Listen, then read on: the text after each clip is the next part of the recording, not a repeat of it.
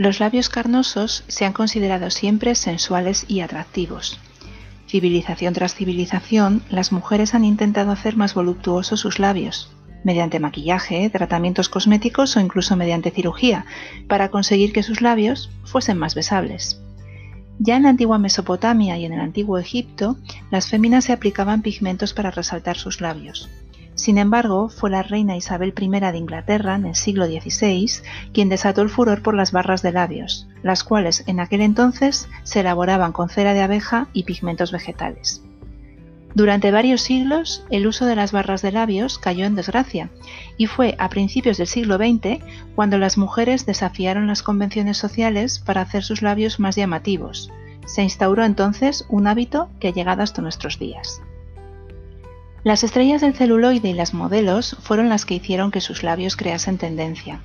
Una de las que primero se dieron cuenta del potencial de esta parte de su rostro fue May Murray, una actriz y bailarina estadounidense nacida en 1889, a quien todo el mundo conocía como la chica con los labios de picadura de abeja. Esta gran estrella del cine ocupó la cima del estrellato durante casi 15 años, convirtiéndose en un mito erótico de la pantalla y encarnando el ideal de feminidad, aunque hoy en día apenas es recordada por unos cuantos nostálgicos.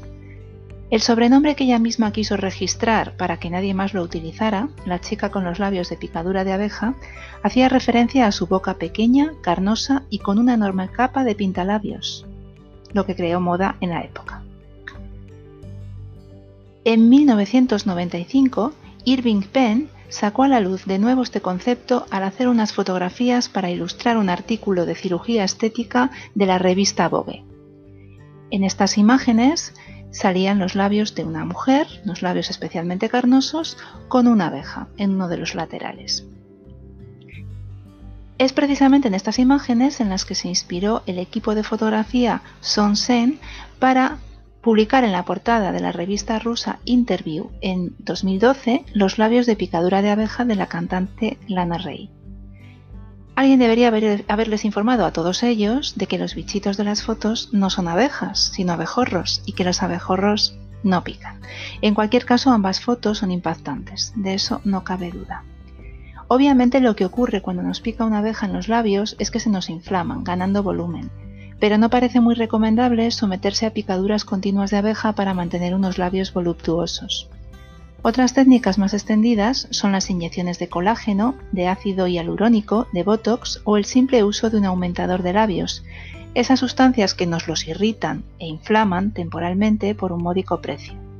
Todo por engordar los labios sin tener que pasar por el quirófano.